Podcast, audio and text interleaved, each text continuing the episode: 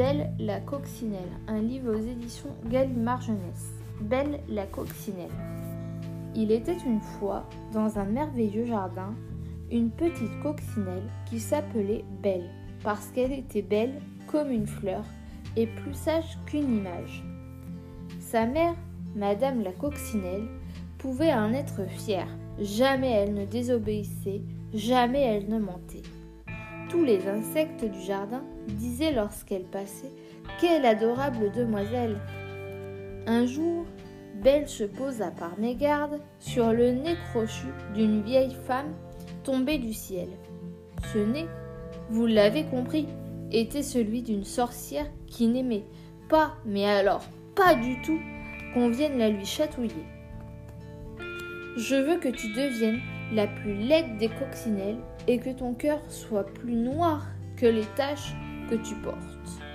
Puis elle secoua sa longue cape avant de disparaître. Ainsi le sort s'accomplit. Belle devient vraiment très vilaine. Son petit nez poussa de façon disgracieuse et ses cheveux étaient si raides qu'aucun peigne ne pouvait les coiffer.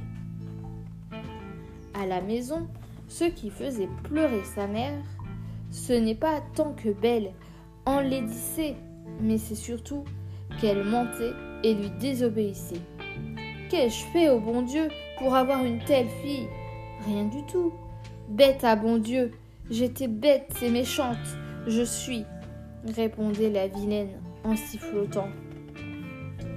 À tous ses amis, les insectes du jardin, elle faisait des grimaces ou leur jouait des mauvais tours.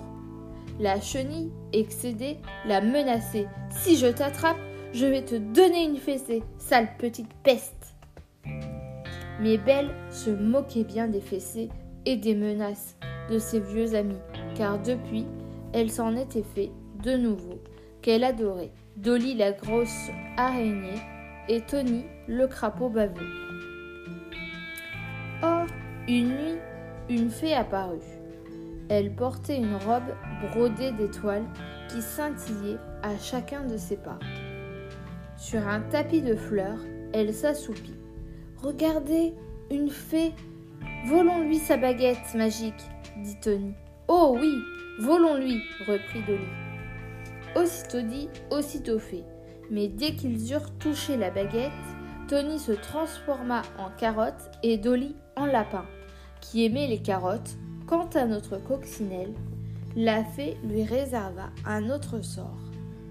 En un clin d'œil, elle retrouva sa beauté et la gentillesse que la sorcière lui avait enlevée. Maman, maman s'exclama Belle, je suis redevenue comme avant. Ma douce petite fille pleurait de joie sa mère. Ainsi, à partir de ce jour, tous vécurent en paix dans ce merveilleux jardin. Et si une coccinelle se pose sur votre main, surtout ne la chassez pas. Faites plutôt un vœu, je suis sûre qu'il se réalisera.